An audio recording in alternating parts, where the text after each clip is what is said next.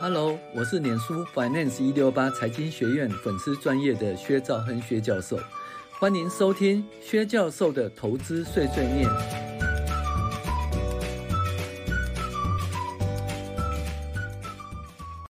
嗯，各位网友，大家好，我是薛兆亨薛教授。我们今天来讨论这个理财读书会哦，致富心态第八集哈。那这基本上是致富心态这一本书的。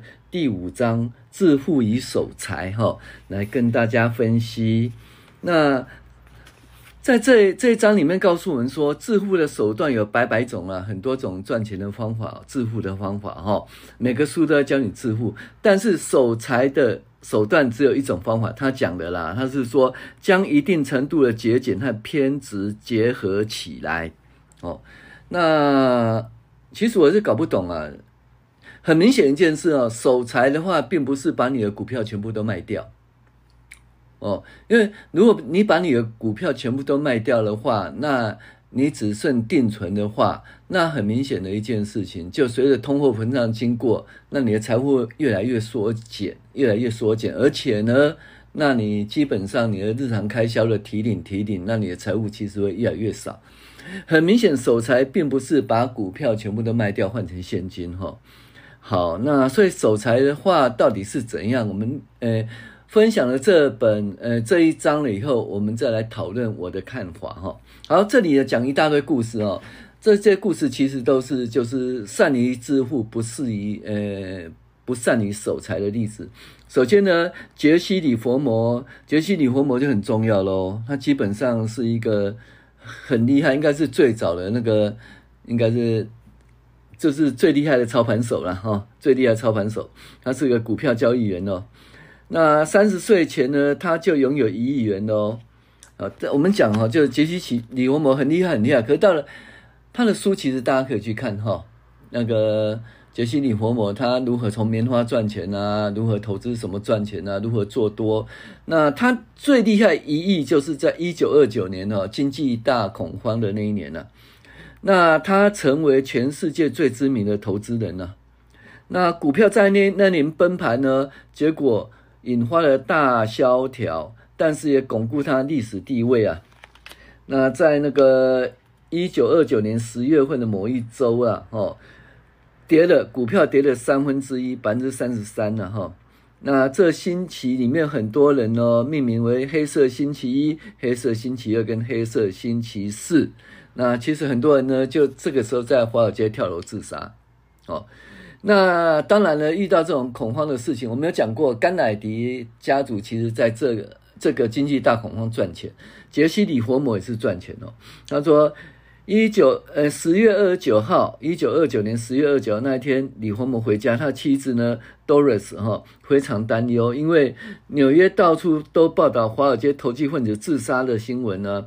他跟他女儿哭着站在玄关里面迎接李佛摩，那他母亲心切如焚的躲在一边哦，大呼小叫。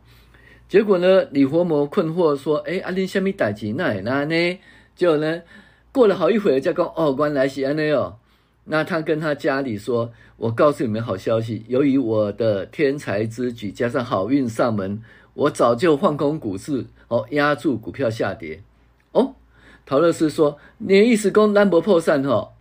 李佛摩讲：“亲爱的，无这项代志啦，今今仔是我探上这日子啦吼，咱趁到开不了啦，想要做啥就来做啥。”哦，啊，这个陶乐斯哈跑到母亲房里呢，请他冷静下来。你知道，在这一天呢，杰西·里佛摩呢赚了三十四亿美元，就一天放空，经济大恐慌哈。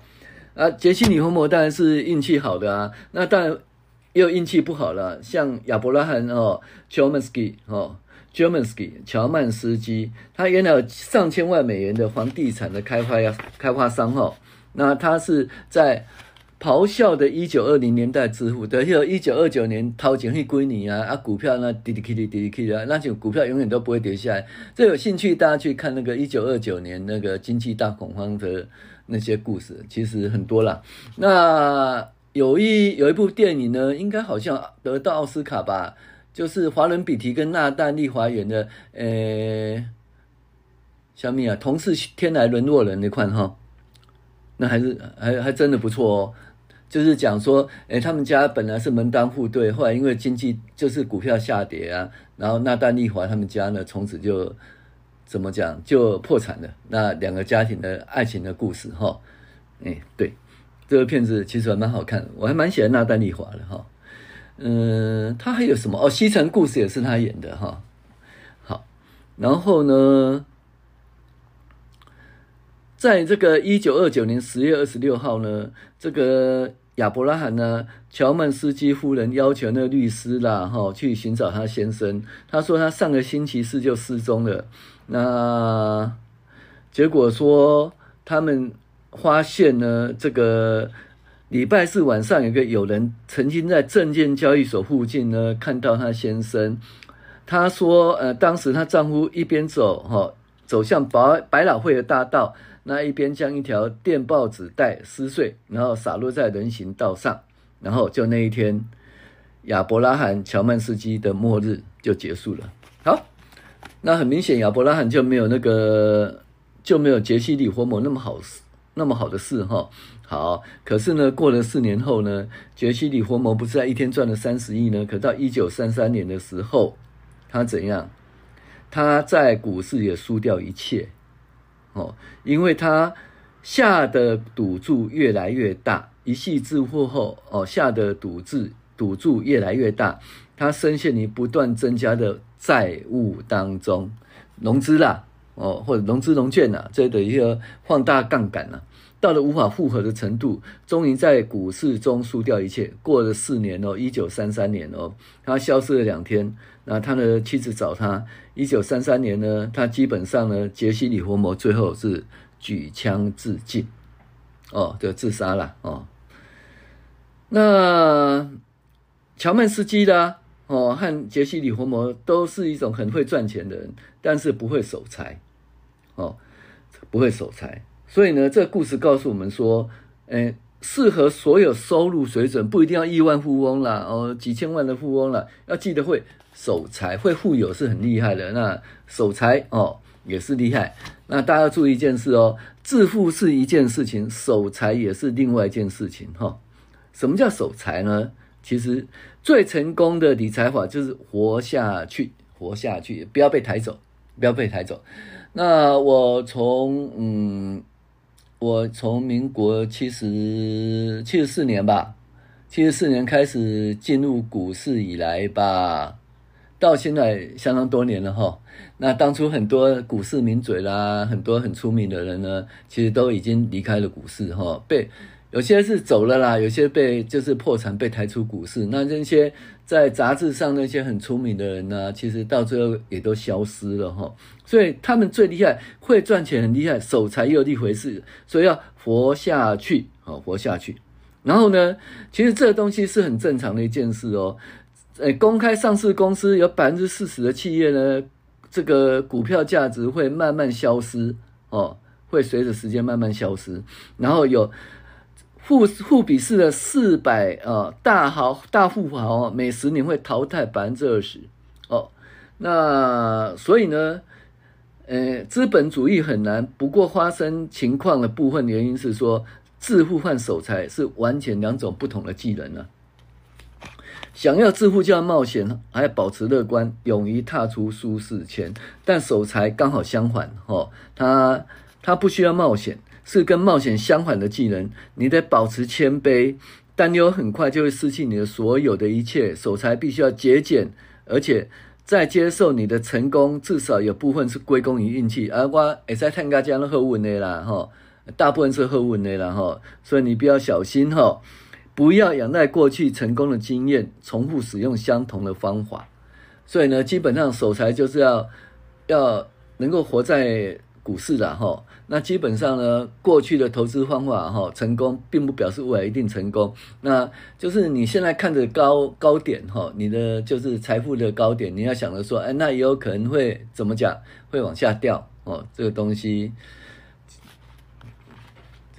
这无常嘛，对不对？有可能会最好，也可能会变最坏哈。那有一个人呢，就问说：“红杉资本呢？说，哎，你为什么成功？”那红杉资本这个人叫我就是持久，呃，持久是很重要的。巴菲特也是靠了持久哈，巴菲特靠了持久，然后呢，所以在股市能够成功哈。那所以呢，他这红杉资本说哈，他基本上呢，一般的公司呢，只能维持五到十年哦的畅秋，但是红杉资本可以屹立不倒四十年，为什么呢？他说：“我总是害怕一天遭到市场的淘汰，所以他基本上呢，已经不是说冒险，哦，也不是保持乐观，他相反的技能叫保持谦卑，然后避免犯错，避免犯错。呃，真的吗？所以是因为恐惧，因为有偏执狂，所以可以幸存吗？诶，这句话讲的也是对的。”我假设明天不会跟昨天一样，我们不会带着胜利的光芒留在原地，我们不能沾沾自喜，我们不能假设昨天的成功哦转化成明日的好运，哦，那所以呢，造成巨大差异的主要原因，要活下去呢，基本上不是成长，不是智力、洞察力，而是长久的坚持哦，不轻易的离开或被迫放弃，这种能力才是你的策略基石哦，无论是用来投资。发展你的职业或开创事业，求生的心态对理财是相当的重要哦，相当的重要。好，那你就想想看，有什么东西呢？收益大到值得你付出生命呢？基本上就是那些人为什么赔赔掉了，最后自杀？有有任何东西大大于你的失去生命吗？没有，对不对？第二个就是说，复利是违反直觉的数学。你要复利，复利必须要活在。哦，必须要活在这个市场上，被市场抬出去就没有复利了哈。那所以这两个就很重要哦。那我们讲巴菲特好了，巴菲特我们讲说他很厉害，对不对？哦，他这基本上呢，他没有背负债务，而且他一生经历十四次的经济衰经济衰退，那都没有抛售股票。那这个我就很清楚了哈。金融海啸的时候，看到很多人在低档的时候很悲愤的。抛售股票，就是在极端痛苦的时候呢，如何避免痛苦呢？就是远离痛苦来源。那远离痛苦来源，那你痛苦来源就是股票下跌，那你就把股票卖掉，那这样你就会睡得着哈。好，还有呢，不止啦，COVID-19 的时候也是有很多人，因为尤其是所谓的专职投资者，因为受不了，因为。你如果有工作的话，你就都是有收入嘛，对不对？可是专职投资者，如果说，呃，股市没赚钱的话，没办法养家，小朋友的奶奶粉钱啊，奉养父母的钱都没有了，所以那时候会痛苦的，也会卖掉股票哈。这也是最近的体验是这样子，没错了哈。那巴菲特没有死守某一套策略哦，而且他某一种世界观或者某一种过时的趋势，而且呢。他没让自己过劳，以致离职或退休。你看，这也是很重要，轻轻松松的投资哦，哦，不要说，哎，天天看盘呐、对不对？哇，这边涨停，那边跌停啊，啊，没看盘怎么可以啊？那轮动哎，对不对？那其实就太累了哈、巴菲特不会这样，不会让自己过劳哈，以至于离场或呃离职或退休。最重要是说，他只做一件事，跟德川家康一样哈，他就活下来。活下来使他长寿，长寿意味可以从十岁开始持续投资，直到八十九岁人未间断。但现在已经九十几岁了哈，这件事情就很重要哈。好，那讲华伦巴菲特呢，就讲说，我们都以为说，诶，巴菲特投资其实有两个成员，就是华伦巴菲特跟查理蒙格，对不对？错，其实那时候还有另外一个，那叫做瑞克盖林。其实他们是投资小组是三个人哦，在四十年前。那巴菲特与蒙格呢，总是一起投资，一起还有还有瑞瑞克盖林哦哦，还有那个呃瑞克盖林一起拜访经理呃企业经理人，可是最后呢，为什么只有巴菲特跟门格成功呢？哎，盖林却消失了，为什么？巴菲特说，其实我跟查理啊都知道，有一天我们会成为超级的富豪，我们都不急着致富，因为我们知道总有一天会成长哦。但是盖林跟我们一样聪明，可是他太心急了。事情发生在一九七三年跟一九七四年的景气寒冬。哦，那年我还蛮清楚的哈，因为隔一年台湾就是发现发生石信风暴了哈，石信风暴。那在的七三年的话，对不对？就是七三年到七四年，其实台湾呢就是，诶，真的也是有个景景气寒冬就对了哈。然后呢，盖林用保证金贷款借钱融资，最后保证金被那个追缴，总共赔了七十趴，股市跌了七十趴。因此呢，哦，他补缴以后，他就将他波克下的股票全部卖给巴菲特，一股呢是多少？四十块，哦，就卖给巴菲特，他被迫卖出股票。所以呢，像巴菲特啊、门格或盖林都同同样具备致富的技能，但是巴菲特跟门格呢，他有守财的技能，可是盖林就没有。有守财的技能，能够活下来，就可以随着年岁增长，这个技能特别重要哦。那这个东西，我们基本上哈，就是说。我想要不仅是丰厚的报酬，更想让财务状况牢不可破。如果能够让财务稳固，我认为自己可以得到最大的报酬。哦，因此我们将足够的时间让复利创造时，嗯，奇迹。所以就最重要。那这个东西也蛮重要的，其实就是我们讲说一个安全边际的概念啊。巴菲特呢，其实他在多头的时候，尤其更多头的时候，他保有现金哦。然后股票大涨的时候，他保有现金。那一般人不会在多头的时候保有很多现金了。